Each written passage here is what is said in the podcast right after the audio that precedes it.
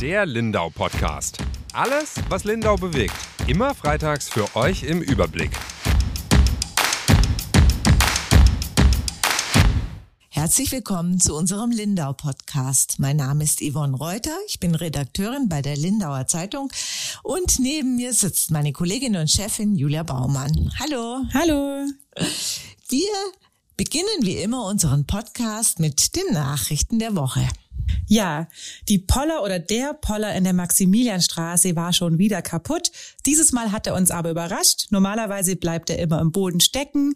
Jetzt ist er oben geblieben und nicht mehr runtergefahren. An der Grundschule Reutin gab es auch äh, nicht zum ersten Mal einen Feueralarm. Der wurde mutmaßlich wieder ausgelöst von einem Kind.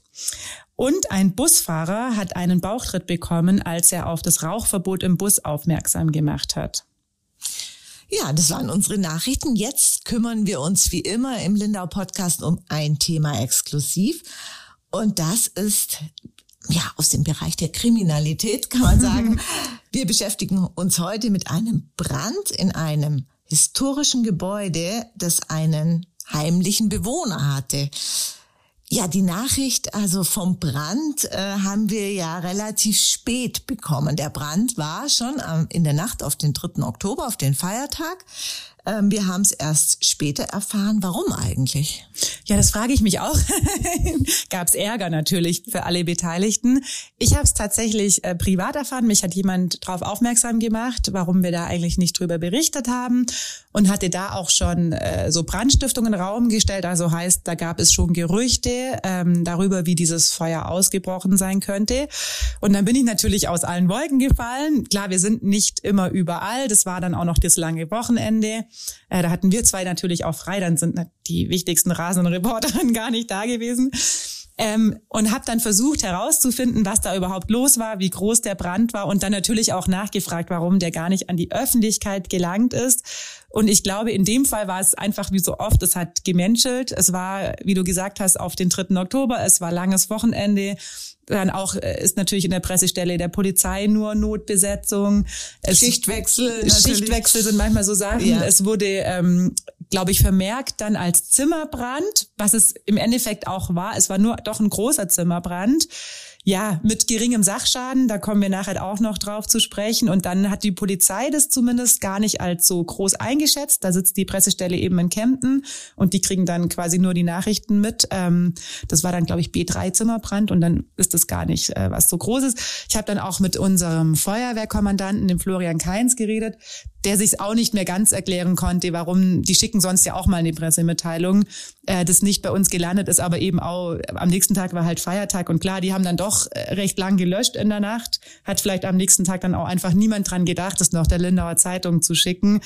Schnellmeldungen, was wir manchmal bei so größeren Bränden kriegen, kam auch nicht, eben weil es als Zimmerbrand gemeldet war. Da ist so einiges zusammengekommen. Ja, dann lassen wir doch jetzt mal so ein bisschen die Katze ja. aus dem Sack. Ähm, was war das für ein Brand und wie groß war der Einsatz? Ich glaube, es reihte sich Feuerwehrauto an Feuerwehrauto. Also wer dort wohnt, der hat es nicht verpasst. Genau, so muss es äh, gewesen sein. Deswegen ist es am Ende ja auch bei uns gelandet, denn es war nachts um drei. Also da ist dann gar nicht gesagt, dass äh, das überhaupt jemand mitkriegt, wenn das was Kleines ist. Aber es waren, ich habe dann ähm, im Einsatzbericht der Feuerwehr nachgeguckt, wohl 47 Feuerwehrleute unterwegs mit mehreren Autos. Und der Florian Keins hat mir dann schon auch gesagt, sie haben doch recht lang gelöscht. Also es hat nur ein kleiner Raum gebrannt. Ähm, das war so ein kleiner ich glaube, das kann man so ein bisschen wie ein Kellerraum sich vorstellen, aber ebenerdig. Dadurch, dass das Gelände da nicht ganz gerade ist, ist es das unterste Geschoss und mutet auch an wie so ein Kellerraum, also so ein Steinraum, aber es ist ebenerdig zugänglich. Und der hat eben gebrannt, der ist so ein bisschen außen am Haus dran. Und äh, sie waren dann schon, also der stand in Vollbrand, das hat wohl, die Villa ist offiz offiziell nicht bewohnt. Äh, deswegen haben das auch die Nachbarn erst mitbekommen. Und wer die Villa kennt, weiß auch, dass sie so ein bisschen versteckt ist. Also man sieht die gar nicht auf den ersten Blick. Ähm, und dann hat es natürlich eine Weile gedauert, bis den Nachbarn nachts um drei, die vermutlich alle geschlafen haben, klar geworden ist, da brennt's. Und der Florian Keins hat dann eben gesagt, als sie kamen mit der Feuerwehr, stand dieses Ding schon in Vollbrand. Also es war dann eben gar nicht so klein, wie es äh, klang. Denn das Zimmer hat gebrannt und sie hatten so um die anderthalb Stunden bis zwei Stunden schon Mühe, äh, zu verhindern, dass die Flammen auf die restlichen Zimmer und auf die restliche Villa übergreifen. Du hast jetzt immer von Villa geredet. Ja. es ist nicht irgendein Gebäude, sondern es ist wirklich ein historisches, denkmalgeschütztes Gebäude in Lindau. Es handelt sich um die Villa Schnakenburg oder vielmehr, ja, eigentlich heißt sie, glaube ich, richtig, ist es die ehemalige Villa Birklin in der Eichwaldstraße, aber in Lindau ist sie als Schnakenburg bekannt. Weißt du eigentlich warum? Keine Ahnung. Ich, ich kann, kann, man nur denken, die Lage vielleicht am See, dass da viele Schnaken waren, aber ich weiß es wirklich Also ich kenne sie auch nur so mhm. Äh, und ist auch für mich so ganz natürlich immer die Schnakenburg, aber ich habe auch keine Ahnung, woher der Name kommt. Wenn das einer unserer Hörer weiß, äh, gerne ja. melden, da freuen wir uns. genau. Die letzten Mieter, also es ist unbewohntes Haus, oder? Offiziell ist es unbewohnt, genau, mhm. ja. Die letzten Mieter sind meines Wissens 2020 raus. Ähm, ja, was hat sich denn seitdem getan? Also die, das Haus ist offiziell immer noch unbewohnt. Wie gesagt, deswegen hat da auch niemand den Alarm geschlagen. Wenn es sonst bei dir im Haus brennt, dann merkt man das äh, vermutlich schneller. Aber wie sich jetzt eben herausgestellt hat, war sie wohl doch nicht unbewohnt. Ich habe schon nach der, natürlich dann äh, als Brandstiftung auch schon im Raum stand und sich auch als Gerücht so ein bisschen äh, durch die Stadt gezogen hat, das natürlich auch gleich nachgefragt und dann ist es immer so ein bisschen lustig, weil ich habe mit dem äh, Florikanz eben geredet und habe dann gesagt, ja, und wie war es denn? Gibt schon was zur Brandursache? Und ich habe ja gehört, das ist Brandstiftung. Und dann merkt man natürlich sofort, wie das Gegenüber reagiert am Telefon. Und er hat dann erstmal so gar nichts mehr gesagt und dann ist es für mich eigentlich schon klar, okay, die Brandstiftung im Raum. Wenn man gleich dementiert und sagt, nee. Genau, nee, das ja. ist nur Quatsch und das ist ja, bloß ein Gerücht, das gibt's auch oft, dann kann man auch davon ausgehen, das stimmt nicht. Ähm, aber er hat mich dann direkt an die Polizei eben noch verwiesen und das ist dann schon so ein erstes Indiz. Und der Polizeisprecher hat dann auch gesagt, ja, Sie gehen von Brandstiftung aus, allerdings allenfalls von fahrlässiger. Also da ist jetzt niemand hingegangen und hat da irgendwie die Lunte gelegt oder ein benzingetränktes äh, Tuch reingeworfen oder so, wie man sich das vorstellen könnte. Da muss jemand einen Unterschlupf gefunden haben. Das ist, glaube ich, auch die richtige Bezeichnung. Da hat jemand dann doch heimlich gelebt, also vermutlich ein Wohnungsloser, ähm, und hat dann man weiß es nicht genau, aber ein offenes Feuer. Also entweder hat er sich dann feuerlich gemacht, es ist jetzt ja auch schon kälter nachts, oder er hat da sich eben was zu essen äh, warm gemacht, ob das jetzt ein Gaskocher war, aber sie haben schon von einem offenen Feuer gesprochen. Also der wird sich da in irgendeiner Form vielleicht auch ein Öfele angezündet haben oder so und ist dann wohl gegangen und hat das nicht ausgemacht. Das ist zumindest die Theorie bislang. Mhm. Und dann hat dieser Raum angefangen zu brennen. Aber es blieb bei einem Raum. Also auf die restliche Villa ist nichts übergegangen? Genau, also das war dann äh, so die große Leistung der Feuerwehr auch, weil der schon in Vollbrand stand. Ich meine, das ist ein äh, Steingemäuer, also es ist wirklich wie ein Kellergemäuer, aber die Tür war wohl als, aus Holz. Das so sie zeigen es zumindest die Bilder. Ähm, und die hat dann gleich auch ähm, heftig gebrannt. Also wir haben dann noch Fotos bekommen von der Feuerwehr. Das sah nicht nach einem kleinen Brändchen aus. Und das war dann aber eben die große Leistung, dass sie das noch verhindern konnten. Heißt, die Villa ist aber auch nicht nicht wirklich zu Schaden gekommen. Also der Schaden, der durch den Brand entstanden ist, ist quasi nicht nennenswert. Der hält das ist ja schon mal wichtig. Mhm. Also dass auch der Denkmalschutz dadurch nicht berührt ist, oder? Weil wenn es ein großer Schaden wäre, könnte das ja auch sein, dass man dann sagt, diese Voraussetzungen oder diese Kriterien gelten nicht mehr. Jetzt hat mich tatsächlich gleich interessiert, einfach wenn man da ja so manchmal auch äh, vielleicht ein bisschen mehr dahinter vermutet, als dann dahinter steckt. Aber das Denkmalschutz-Thema bei der Villa Schnakenburg ist kein kleines, weil das auch immer wieder die Leute nachfragen. Da müssen wir jetzt vielleicht noch ein bisschen in die Geschichte des Hauses einsteigen. Da hast ja auch du vor zwei Jahren, glaube ich, mal drüber berichtet, was es mit dieser Villa auf sich hat, äh, warum da auch niemand mehr wohnt also warum die quasi äh, jetzt nicht mehr neu bezogen wurde. Das ist ja, da sind mhm. ja Wohnungen drin. Ja. Und was es mit dem Denkmalschutz auf sich hat und mit dem Grundstück, das, die liegt ja auch sehr schön, du hast es vorhin schon gesagt, direkt am Bodensee. Sie liegt direkt neben der Eissporthalle und dann auch neben der Therme, also da in diesem Bereich mhm. ist sie. Ja, Fakt ist, dass die Stadt äh, die Villa Schnakenburg verkaufen will und deshalb hat sie natürlich dann niemanden mehr reingelassen als mhm. Mieter, sondern hat das Haus, wie man so sagt, entmietet irgendwann, sollte da niemand mehr drin sein und dann soll es verkauft werden, aber es soll nur das Gebäude verkauft werden. Das heißt, also quasi auf erbpachtes Grundstück soll im Besitz der Stadt bleiben, um damit zu verhindern, dass es Objekt von irgendwelchen Spekulationen oder Immobilienhaien wird. Und ähm, ja, bis jetzt ähm, hat sich da aber, glaube ich, noch nicht so viel getan. Äh, du hast nachgefragt bei der Stadt, es gibt noch keinen Käufer, oder? Nee, es gibt noch keinen Käufer. Du hast damals mit dem Alexander Meyer von der GWG gesprochen, die dieses Haus verwalten. Ja. Ähm, und der hat dir glaube ich, noch gesagt, es gibt, gab und gibt immer wieder Interessenten. Interessenten ja.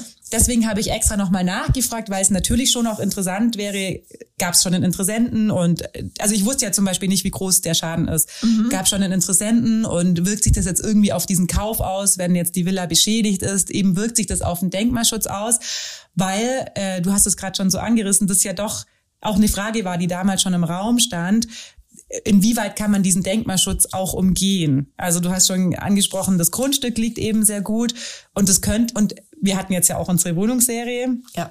wo wir mit sehr vielen Menschen gesprochen haben, die denkmalgeschützte Gebäude besitzen und es gar nicht so leicht haben, die zu sanieren. Mhm. Und deswegen könnte es natürlich ja auch sein, jemand kauft dieses ganze Konglomerat, Grundstück mit Villa und möchte aber eigentlich das Grundstück haben und diese Villa abreißen und sich dann eine eigene Villa hinbauen, sage genau, ich jetzt mal, genau. Neubau. Ja.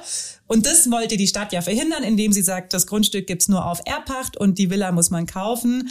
Aber offensichtlich hat sich da jetzt noch nicht äh, der große Interessent gefunden, ja, zumindest ja. noch kein Käufer. Aber wie du gesagt hast, die Villa wäre jetzt nicht automatisch vor einem Abbruch geschützt, nur weil sie unter Denkmalschutz steht, sondern wenn jetzt irgendwas passiert, wo diese äh, Bausubstanz so schwer schädigt, dass es nicht mehr zumutbar ist, es aufzubauen, dann könnte man unter Umständen sie doch abreißen. Und von daher äh, ist es jetzt super, dass es nur so ein bisschen genau.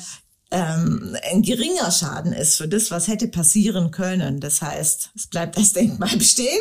Es bleibt als Denkmal bestehen. Sicher. Aber wie ist denn A, der Schaden und B, gibt es schon irgendwelche Hinweise, es wird ein Obdachloser oder irgendwer sein, der dort gewohnt hat. Das wissen wir, aber nähere Hinweise, wer das sein könnte.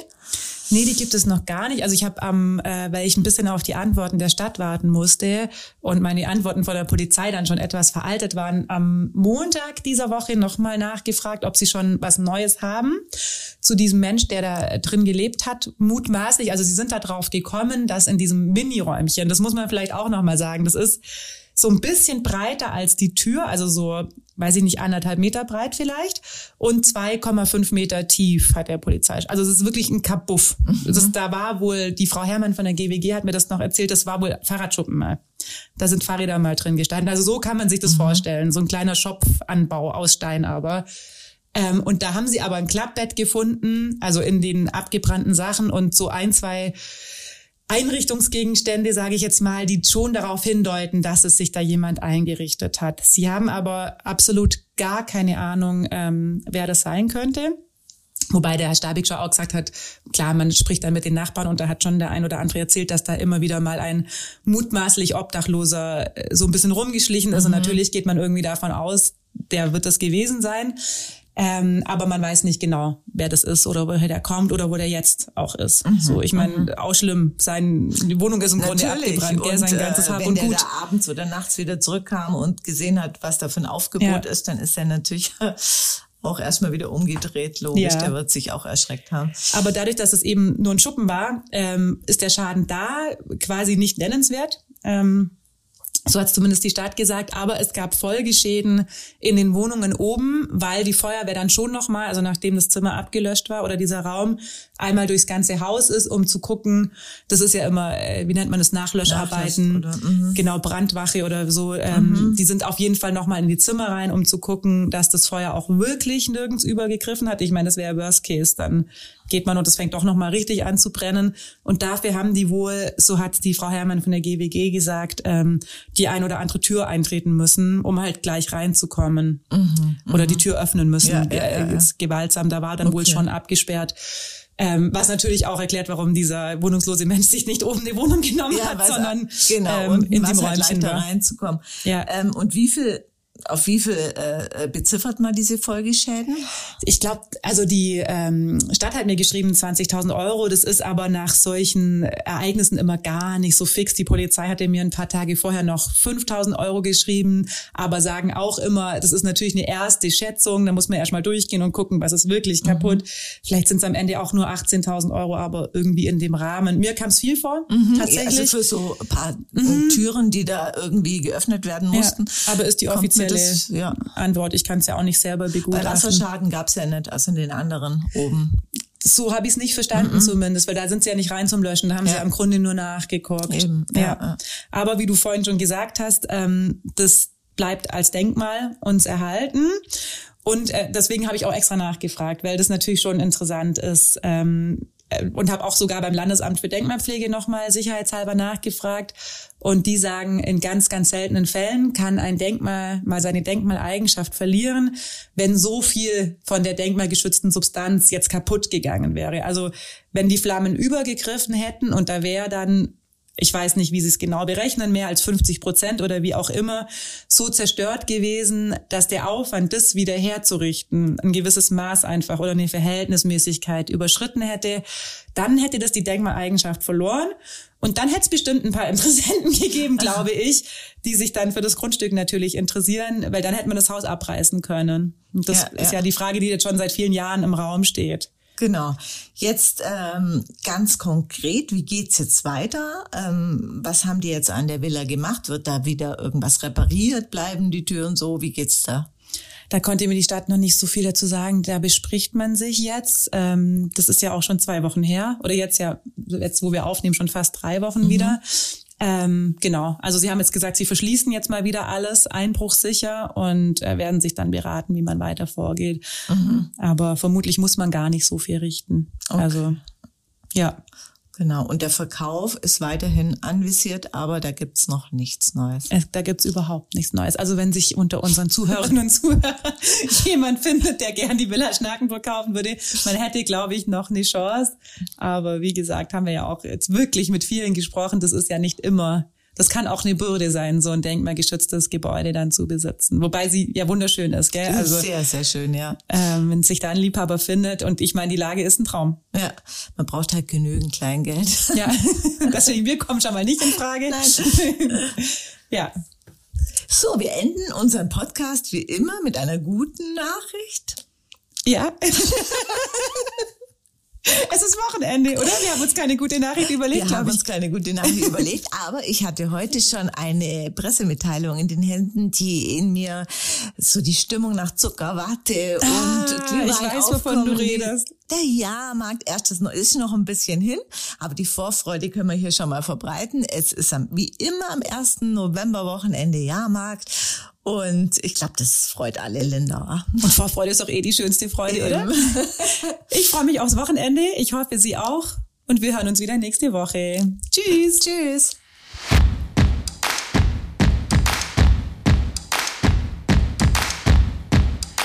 Der Lindau Podcast. Alles, was Lindau bewegt. Immer freitags für euch im Überblick. Auf schwäbische.de findet ihr mehr als diesen Podcast. Das Digitalabo gibt es schon für 9,90 Euro im Monat. Als Hörerin oder Hörer dieses Podcasts bekommt ihr den ersten Monat sogar kostenlos. Geht dazu auf www.schwäbische.de slash Podcastangebot. Das Probeabo endet automatisch nach einem Monat. Viel Spaß auf unserer Website.